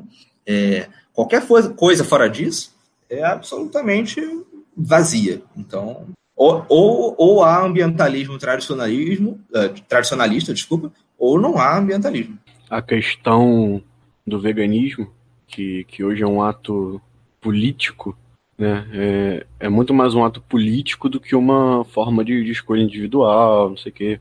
É, muitos ali desconhecem a causa do, dos maus tratos aos animais. Não se trata, nunca se tratou de comer o animal, mas sim de de um sistema econômico aí que, que aniquila em massa, que, que faz o animal nascer, crescer e morrer de uma maneira terrível, e que no fim o importante, o objetivo é levar logo para o mercado para ser vendido o mais rápido possível, ou então transformar algumas partes do animal em objeto da moda. Em sociedade tradicional, por exemplo, é o tipo de coisa que, que não aconteceria. O problema não, nunca foi comer carne, que tem até um significado místico, como todas as coisas da vida. É, inclusive, quem, quem não come carne por razão religiosa, eu considero um ato nobre. Faz parte da, da, da, da cosmovisão da pessoa. Mas quem não come por ato por motivo político, que é a maioria, é uma perda de tempo. Inclusive, para mim, é hipocrisia, porque não come, não, não, não come um animal, mas é um consumidor em massa de, de produtos, de, de objetos, de, de, de plástico, que, que, que eu particularmente odeio plástico. Para mim é o maior símbolo do, do Logos de Cibele hoje no planeta é o plástico. É... E também não acho que, que, que, essa questão vai, vai se tratar de um, de um hábito individual, mas sim de uma, de uma radicalização do senso coletivo, talvez uma, uma revolução, um sistema de ordem, é, mas isso somente após a, a, a, queda do capitalismo. Não existe aí capitalismo sustentável e, e nunca vai existir natureza sustentável no capitalismo. É, não tem como. Os veganos eles gostam de levantar a bandeira de que o consumo deles é ético, uh, de que nada que eles consomem tem sofrimento naquilo, que é cruelty free ou qualquer coisa do gênero, e se esquecem que não tem como. Não existe consumo ético dentro do capitalismo. Não existe nada produzido sem sofrimento dentro do capitalismo. Então, se por um lado você deixa de consumir carne porque você é contra a crueldade naquele produto, é, como que você faz isso, por exemplo, na indústria têxtil? Como que você faz na indústria tecnológica? Você deixa de consumir essas coisas também porque é, é, tem sofrimento nesses lugares ou você só deixa por causa da carne porque isso é cool? Né? É, é impressionante assim, ver a forma como eles abrem, querem abrir o olho de todo mundo para o sofrimento animal, é, mas ao mesmo tempo eles se fazem desentendido quando, quando tem que apontar realmente o dedo para o real culpado, que é o capitalismo. Né? E, e, é engraçado que eles não abrem mão de, por exemplo, vacinas, né? eles abrem mão de, de de cosméticos testados em animais, o que, que é uma barbaridade. Assim, não, não, tem motivo nenhum para testar mais em, em, animais. Mas, ao mesmo tempo, eles continuam se vacinando normalmente, como se a vacina não tivesse sido testada em animais exaustivamente antes de ser passada para o ser humano. Então, assim, ou calça de veludo ou bunda de fora, né? É, não dá para conciliar é, uma crítica ao consumo da carne e do sofrimento sem apontar o dedo para o capitalismo. Em relação à questão do consumo de carne, do, do, sacrifício do animal, né, que meus camaradas levantaram algumas questões religiosas de, de sacrifício também, é, eu tenho a impressão de que assim, né, o, o, o capitalismo deixa tudo, tudo distante para você, né, vira tudo é, como se não houvesse sofrimento nenhum, né, que nem fazendo um, um, uh, tentando ligar isso com o que o Unabomber dizia lá no, no manifesto dele, né, do, do sentimento de, de poder e sentimento de inferioridade. Por exemplo, o homem tradicional, ele ia lá e ele mesmo matava a comida dele, ele ia atrás da comida, né? Então, é, hoje não, hoje a gente compra tudo já pronto no, no supermercado. Isso gera um distanciamento, né? É, que eu acho que acontece não só em questão de alimentação, mas em tudo, porque uh, se você não, não entende o, o valor é, da vida quando você tem que tirar ela para você comer, né? Que nem tinha um, um filósofo romano, né? O, o, Lucrécio, que ele falava do facho da vida, né? O facho, aquele símbolo que os fascistas usavam, tal, que era um símbolo comum na Roma antiga, que, que ele falava que esse facho da vida passava de ser para ser, né? Que ah, quando um ser morria, o outro tinha vida. Então você perde essa relação que você tem hoje é, em várias coisas, não só alimentação. Então, por exemplo, se em vez de você se comprometer com um sacrifício de uma luta política genuinamente, você finge estar sacrificando alguma, alguma coisa quando você deixa de comer carne, mas por outro lado você compra mais um monte de porcaria, um monte de coisa, você só trocou um consumo por outro. Então, em vez de você se comprometer de fato com uma luta política e de haver um real sacrifício, você vê ali vida e morte naquilo, você simplesmente se distancia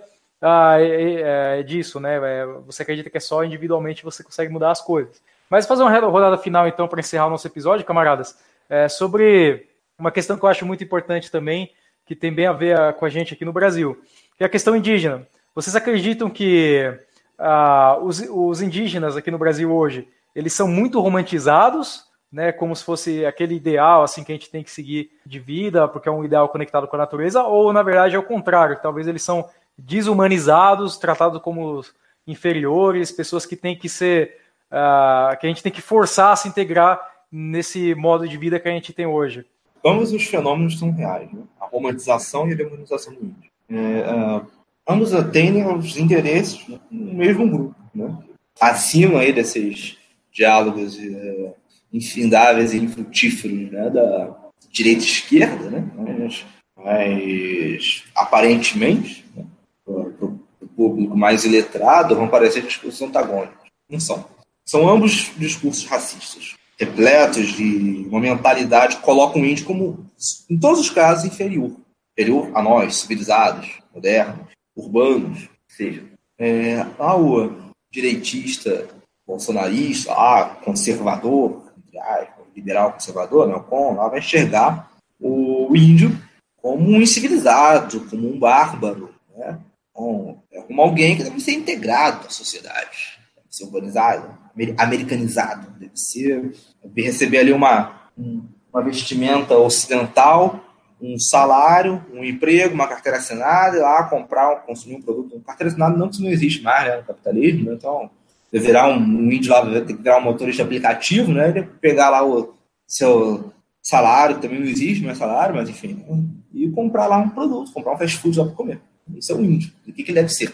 Já o esquerdista vai enxergar algo aparentemente contrário, o índio como um serzinho inferior, né? Alguém que deve ser protegido, ou uma peça de museu, né? um símbolo do Brasil antigo, algo que existia antes dos portugueses chegarem.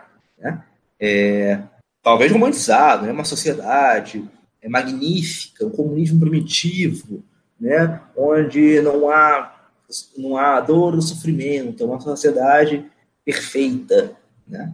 É, onde, onde é, a liberdade sexual é plena, onde não há racismo, onde não há sociedades femininas, matriarcais. É isso que eles pensam.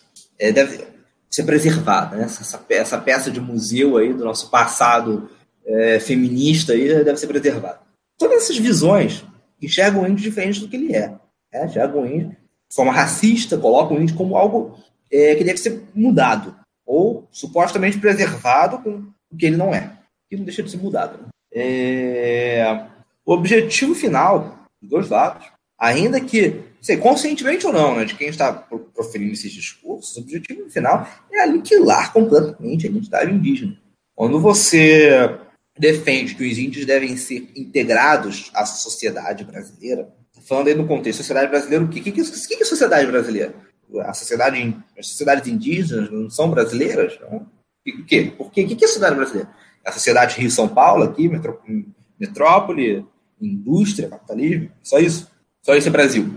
Né? A mentalidade dele, sim. O índio deve ser integrado, ser posto na sociedade, tirado da selva, né? do inferno verde, né? como diziam lá os, é, os generais durante o regime militar, né? os cartazes lá, vamos destruir o inferno verde, destruir a Amazônia. Né? civilizar os índios. Os nossos generais atuais ainda falam isso, né? o nosso querido general Augusto Heleno, que provavelmente está nos ouvindo agora, lá dos seus gabinetes da ABIN, deve estar muito interessado no nosso discurso. Né?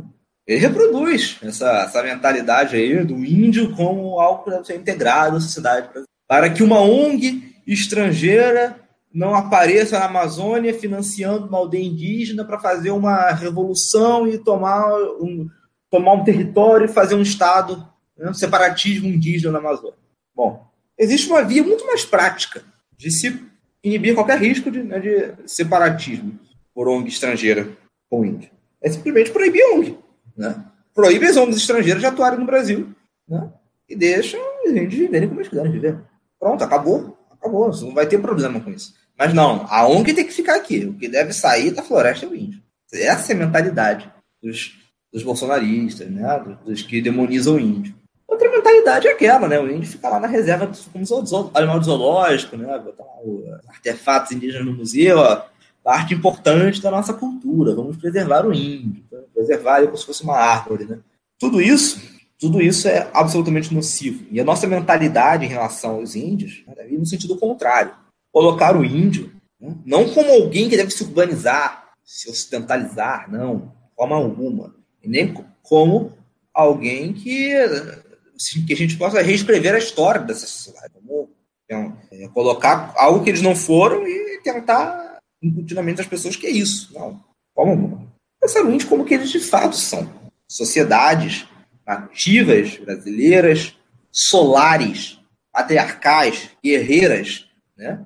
E se enfrentavam o tempo inteiro em toda a história das Américas, em, em batalhas épicas que são, que são descritas, né? Pela literatura documental antiga, tudo isso nos dá grandes é, fontes de conhecimento de como eram as sociedades indígenas?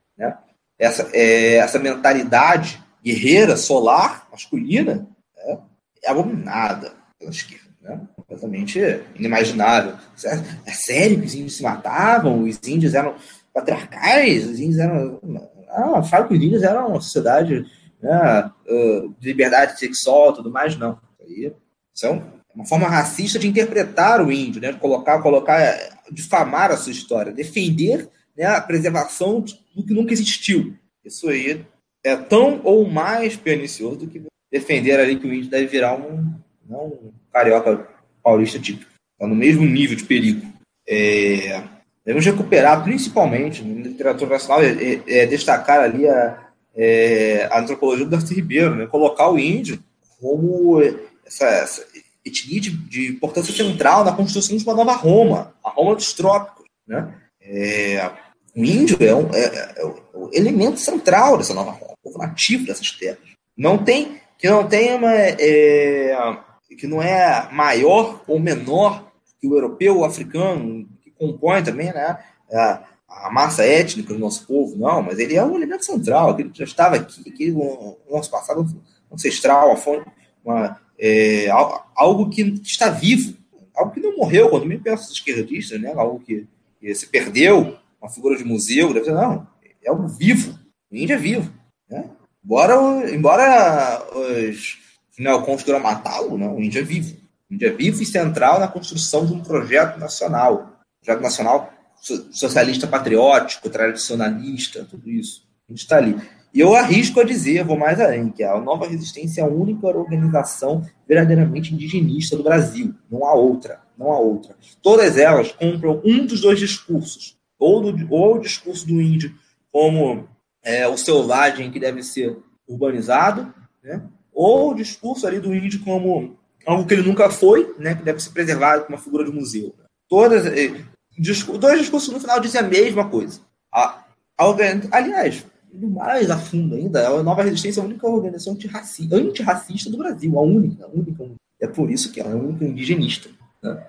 É a única que, de fato, defende né, a, autonomia né, das comunidades indígenas, em, em, é, em, esferas ali microcósmicas de um regime laocrático. Né, a, única que, a única organização que defende a laocracia, né, o regime do povo, de fato, povo do folk, Narod, né, Laos, né, não uma população quantitativa, do povo qualitativo, né, é, é, étnico, né, o, é, centralidade do etnos na construção política, na construção de é, essas noções são só nossas.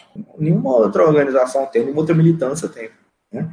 É, e, bom, e, e, da mesma, o que se aplica ao índio é o mesmo que nós falamos tudo aqui sobre o meio ambiente. Né? O, o direitista lá quer destruir a Amazônia e quer dizer que o índio que destrói. Né? Que o índio lá taca fogo na floresta para plantar mandioca com caboclo, sabe que o pessoal está falando aí na ONU, né? Tudo isso é, é, é, é, parte de uma, de uma, mentalidade que vai demonizar o índio no final. É, o esquerdista vai dizer o, vai dizer o contrário, né? Que o, que o índio não, não destrói a floresta porque ele é algo selvagem, né? Aquela figura russoniana ali, abstrata do comunismo primitivo, né? É, o, tem a mentalidade ali do, do Engels, né? Que vai falar de uma sociedade feminina ancestral, né? É, bom, tudo isso é pernicioso, tudo isso é racista, tudo isso é moderno. Modernidade é racista. Não tem como você ser moderno, liberal, sem ser racista. Não tem como. Né? A noção da hierarquização dos povos através do desenvolvimento técnico e ideológico, no sentido de adesão ao liberalismo, adesão à mentalidade liberal né? e, e, de, de, e de aquisição de riqueza material através do desenvolvimento industrial. Se o índio não tem indústria, então ele é algo diferente, né? então ele é um selvagem. Ou no bom sentido, entre aspas, como os esquerdistas, ou no mau sentido, como os direitistas. Né? Mas ele é um selvagem. Ele está de toda forma inferior. Nós não pensamos assim, nós não hierarquizamos os povos através do desenvolvimento técnico. Isso é uma mentalidade que nunca vai entrar na cabeça de um membro da MR. Isso aí é a coisa mais antitradicional do mundo. Do mundo né? É, se for ali esmiuçar mais ali as origens do marxismo, você vai ver que Marx mesmo né, é, era um defensor ávido ali da, é, da tomada completa do México né, pelos Estados Unidos, né, pela, pela, indústria americana para civilizar né, os, os, os, índios bárbaros né, da, né, do, do, Sul. É, essa mentalidade está implícita aí, está tá camuflada, mas ela está implícita até hoje na esquerda também, não só na direita, não, na esquerda também pensa assim. Pensa ali no, no índio como, como inferior como um selvagem. Não, selvagem ali, aquele, aquele que, não, que não foi iluminado ainda, né, pela, né, pelas, é, pelo advento da razão, que foi o iluminismo, foi a Revolução Francesa, a Revolução Americana, ali, né, pela, pela vitória da razão sobre a barbárie, o obscurantismo das crenças humanas. Eles odeiam o índio porque, o índio porque os índios são talvez o exemplo mais vivo que nós temos hoje de sociedades tradicionais. Né? Sociedades onde o sagrado ocupa um papel central na vida pública, onde a relação do homem com, com é, o espaço físico não é uma relação é, exploratória, uma relação predatória, comercial, não, mas uma, uma, relação sagrada, onde ali naquele solo onde ele está pisando estão seus ancestrais, onde ele está ali é, comendo é, o animal ou a planta, né, que, que, que pisam e que sugam a água do solo onde estão enterrados seus antepassados, e que, que, que que adoram seus antepassados que estão ali naquele solo onde eles estão. Né? Para a mentalidade moderna, para defender o índio, basta tirar ele da Amazônia reserva onde, qualquer, onde quer que seja. Né? Ele está numa, numa terra, né? tá, é índio ainda. Mas não é isso. O homem não vive fora do seu espaço, né? do seu, né? da sua circunstância. E, isso nas sociedades elitistas é muito claro ainda. Ele, né, o, sociedades muito mais preservadas dos malefícios da modernidade do que nós. Eles estão ligados ao solo, onde estão seus ancestrais. E, e, e, e quem, é, não é simplesmente queimar esse solo, botar o índio lá numa, numa reserva no, na zona oeste do Rio de Janeiro que vai, que vai solucionar. Não é assim que funciona. Né? Não, não, não é isso. Essa, esse, não existe. E, e, nisso vai além da uma crítica deve ser aplicada aos nacionalistas, inclusive. É muito, muito defensor, entre aspas, na terceira teoria política babaca e letrado, né? na verdade, não passa de liberal disfarçado, que defende isso, que defende derrubada da Amazônia, construção de shopping center na, até a fronteira com a Guiana, né? Para impedir que ONGs ocupem. Né? E colocar o índio, sei lá, botar o índio lá na na, na Barra da Tijuca. Né? Tem gente que defende isso. Eu vi muito, muito, muito nacionalista aí, né? É, nacional nacionalista, né? Os nacionais nacionalistas da nação, né? Que são esses neofascistinhas modernos, defendendo isso. É uma barbárie completa. Não existe nacionalismo sem ambientalismo e sem indigenismo no caso brasileiro. Não existe, não tem como ser antinacional você defender uma coisa dessa. É, e, e, não existe estratégia nacional você, você destruir os biomas nativos para impedir ocupação estrangeira, isso é uma ideia mirabolante, absolutamente é, é destrutiva, antinacional, absolutamente burra. Né? É, você destruir qualquer bioma do Brasil, qualquer bioma, principalmente Amazônia e Pantanal, mas qualquer bioma, é afetar toda a estrutura nacional, a nível ambiental, climático, social, tudo, é provocar uma completa destruição da, estrutura social brasileira.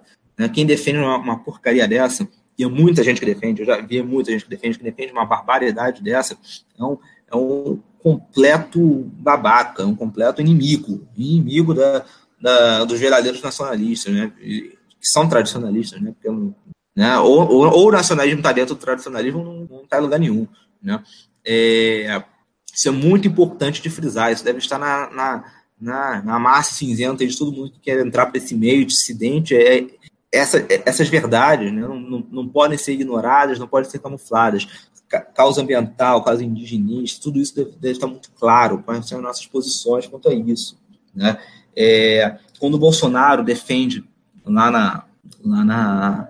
Defende não, fala lá na cúpula da ONU, lá que, que é o índio e o caboclo que estão destruindo a Amazônia, quando ele se exime da culpa, e quando ele nega que há destruição da Amazônia no Pantanal, ele nega isso, ele não está entrando de verdade num confronto ali com os globalistas que defendem a internacionalização da Amazônia, não, pelo contrário.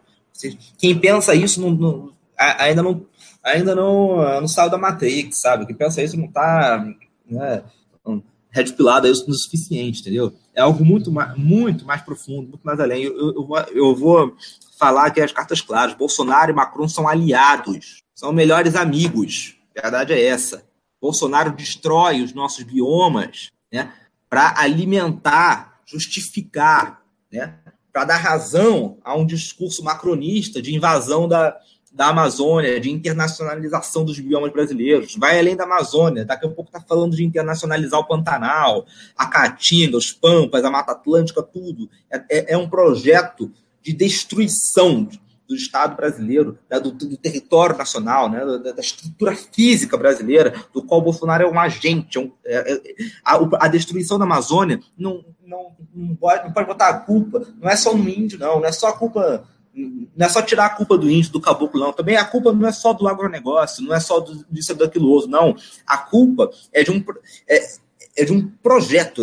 A destruição dos, dos biomas é um projeto. Não tem a ver simplesmente com índio, não tem a ver simplesmente com, com causas climáticas, com causas é, do agronegócio, não. Não é isso. É um projeto né, internacional, globalista, altamente desenvolvido, para destruir as nações amazônicas, as nações austrais, para destruir né, as nossas estruturas né, é, físicas, nacionais, sociais, né, e, e, criar zonas internacionais nos nossos territórios. Acabar com a nossa soberania, desmantelar de vez o projeto né, é, de, uma, de uma pátria grande, o projeto de uma, de uma Roma é, tropical, latina, né, que poderia competir com qualquer outra potência mundial.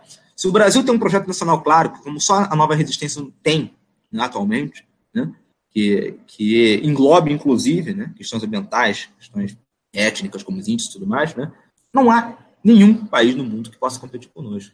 Nós, o que a China demorou 80 anos para se tornar, nós podemos nos tornar em 20, 30 anos. A verdade é essa. Ainda mais com integração, uma integração regional sólida com os nossos, né, com os nossos irmãos, nossos vizinhos da América do Sul, né, em direção à América Central. Eles querem evitar isso. Eles têm conseguido evitar isso ao longo de, todas, né, ao longo de toda a história, né? Eles têm conseguido evitar isso. E agora eles querem evitar isso através de questões estritamente né, atuais, como a questão ambiental. Né? Destrói a Amazônia. É isso que o Macron quer. É isso que a ONU quer. Destrói mais a Amazônia. Que eles, eles vêm aqui e ocupam o internacionalismo. Você vai fazer o quê? Você vai fazer o quê? Vai defender? Não. Ele não vai defender. Vai ficar calado, parado, passivo. Né?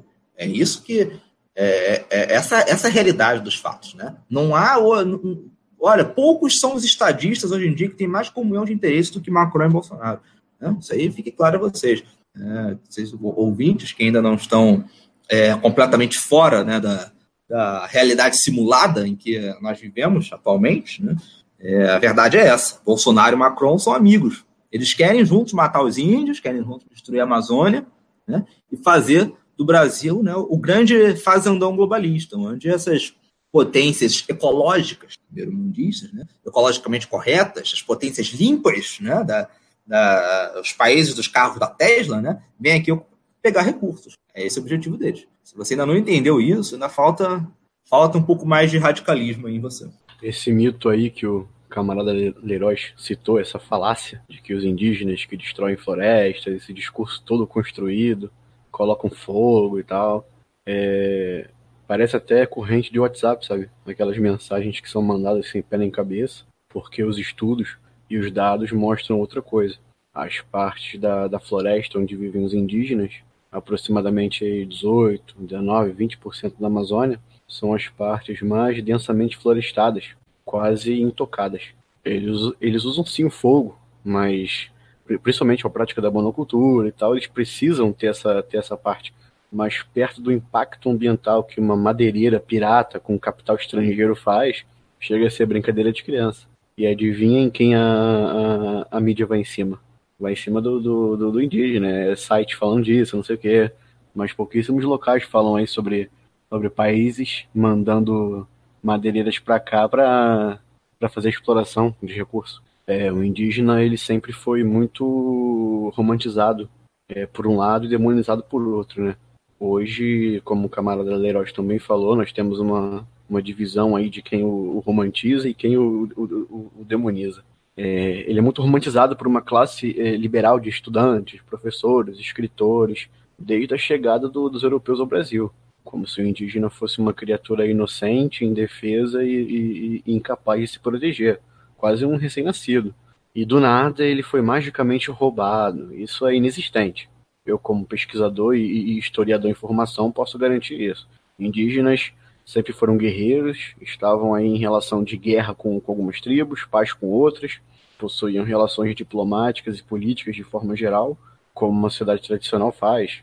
Desenvolveram sociedades, impérios, é, são povos guerreiros, hierárquicos, solares, patriarcais, é, só que se transformaram ao longo do tempo, através aí de mais um elemento relevante no, no cenário regional da época, que eram os europeus eles lidaram sim com a maldade humana, muita coisa ruim aconteceu e tal, mas, mas nada do que, do, do, que seja perto do, do, que é falado no ambiente escolar, como seu filho aprende na escola e tal. É, assim, eu acredito que, que para finalizar, é, você só. Você é automaticamente um, um revolucionário sendo um ambientalista real quando você enxerga a, a, a, raiz do problema do, do, da questão ambiental no Brasil, no, no continente, no planeta, é, e você entende que isso tudo provém de um sistema econômico de, de, de alta produção, alta extração de recursos, alta exploração de território, é, e que você atua contra a derrubada desse sistema, você é automaticamente um revolucionário. Se você for um ambientalista hoje, você é um revolucionário. Se esse sistema econômico aí, político, social, não, não, não, não parar, não, não desacelerar, não vai demorar muito para a gente entrar em um colapso, se a gente já não estiver muito próximo a ele. Os rumos do Brasil, não só na questão ambiental, mas na questão política, social, econômica, que sabemos que, que tudo está conectado, né? não, não, não são áreas individuais, eles só, só serão positivos quando, quando a gente alcançar a soberania nacional, a gente lutar pela nossa verdadeira independência para sair desse estado de, de fazendão e desenvolver nosso processo de industrialização, ou melhor, retomar nosso processo de industrialização, né? E acredito que o indígena ele seja uma figura é, é, essencial nesse processo, como todas as outras sociedades, é, como todas as outras multiplicidades de povos é, que compõem a sociedade brasileira. Nós somos aí a, a nova Roma, conceito de Darcy Ribeiro, é, que nós adotamos. A, a nova resistência, ela, é, ela, ela insiste muito nesse tema porque é o que nos caracteriza. Nós somos a nova Roma. Nós somos a composição de povos, de, de, de religiões, de culturas, é, nesse grande território e nós temos condição de, de sermos uma potência em, em, em, muito menos tempo do que, como a, do que a China levou para ser, como o camarada Leroy também falou. Então, é, o, a questão ambiental do Brasil está totalmente atrelada com a questão política. Nós nunca melhoraremos nossa questão ambiental, nossa questão social, política, é, se nós continuarmos sendo esse fazendão, se nós continuarmos é, sem soberania nacional, sem processo de, de desenvolvimento e atendendo às demandas aí do, do, do mercado internacional, é, exportando matéria-prima, querendo agradar aí é, é, é, elite empresarial, esse discurso que, que o pessoal adora colocar, Estado mínimo, privatização de empresa, blá, blá, blá. Isso para mim é um absurdo, é um crime. É um crime porque é, é, é um discurso de, de enfraquecimento do território. Como é que você quer que o território que você nasceu, que você cresceu, que você pertence, dos seus pais, dos seus avós, é, é, é, fique fraco, fique, fique aí disponível para ser vendido e tal. Isso para mim é um crime. É um crime. Então, seja revolucionário, seja ambientalista, é, que o futuro ele pertence a nós. Isso aí eu tenho certeza. Bom, é, eu acho que não, não, sobrou muito mais o que, que ser dito. Né? O discurso dos camaradas foi complementar e perfeito. Uh, eu só gostaria de exemplificar um pouquinho assim a visão que que os direitistas têm sobre o índio, né?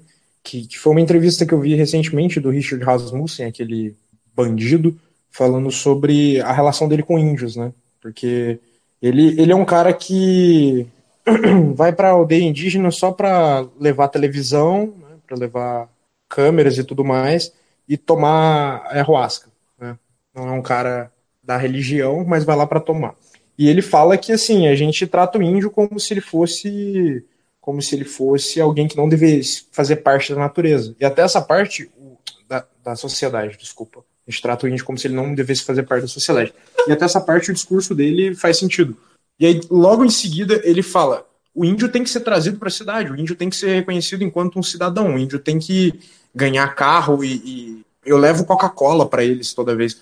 Tipo, olha, olha a mentalidade do cara, levar uma água envenenada, puro açúcar e, e cálcio, e para destruir cálcio dos dentes e destruir a saúde do índio. Isso para ele é isso para ele é sociedade, isso para ele é o melhor caminho a ser levado para o índio né, que vai, vai num caminho totalmente oposto do que a gente, nós da nova resistência, propomos. Né? É, o índio ele tem sim que ser tratado como um, um, cidadão, mas a gente tem que respeitar ele enquanto enquanto alguém que vive em seu próprio, na sua própria sociedade, em alguém que, e ele tem o direito de decidir. Inclusive não, não deve ser negado a ele, é, por exemplo, os recursos que nós temos para que ele ainda sirva, para que esses recursos sirvam de, de forma de preservação de sua própria tradição, de sua própria religião, de sua própria língua é, e de tudo que o permeia. Né? Aí eu, a gente pode voltar ao discurso do Leroz no começo, quando ele fala que a gente deve sim usar os, os elementos industriais e modernos para a preservação né, da, da natureza. E o índio pode sim feito, fazer isso, só que no meio do caminho tem uma, uma instituição chamada FUNAI, né, que, que a, a, função dela é pagiar o índio enquanto essa, essa peça de museu, ou pelo menos era, né, agora no governo Bolsonaro piorou. É, mas é isso. Agora, só para finalizar, é, é bom dizer também que assim não existe, reforçar de novo, não existe revolução, não existe soberania nacional, não existe industrialização sem que a questão ecológica e nuclear seja posta é, em pauta. E aqueles que destroem a natureza têm CPF e, e endereço, e pode ficar tranquilo, a BIM, porque nós, nós, quando a nossa revolução for feita, nós vamos encontrar essas pessoas, nós não nos esquecemos jamais dos nossos inimigos, e é isso, o amanhã pertence a nós. Liberdade, justiça, revolução. Muito bom, camaradas. Agradeço a participação de vocês, episódio muito bom. Ah, eu acho que foi uma, uma bela apresentação de, da ecologia e do ambientalismo de um ponto de vista dissidente nacionalista e muito bem apontado pelo Lucas, né? Temos que desenvolver a nossa magna pátria, nossa pátria grande, é, com soberania política e econômica, né? Assim que os países se libertarem do capitalismo e do imperialismo e puderem e tiverem domínio né, sobre seus recursos naturais, nós podemos é, interromper essa cadeia de exploração. Né? Enquanto tem países para serem explorados, é, os seus commodities, sempre vai ter é, um, essa propaganda de capitalismo verde sustentável, né? que na verdade não é sustentável, né? é sustentada pela exploração de países mais pobres. É isso aí, muito bom, camaradas. Muito obrigado pela participação. Esse foi Pisando em Brasa, o podcast que é a alegria da dissidência brasileira. É, deixem suas, seus comentários aí, sugiram temas e até a próxima.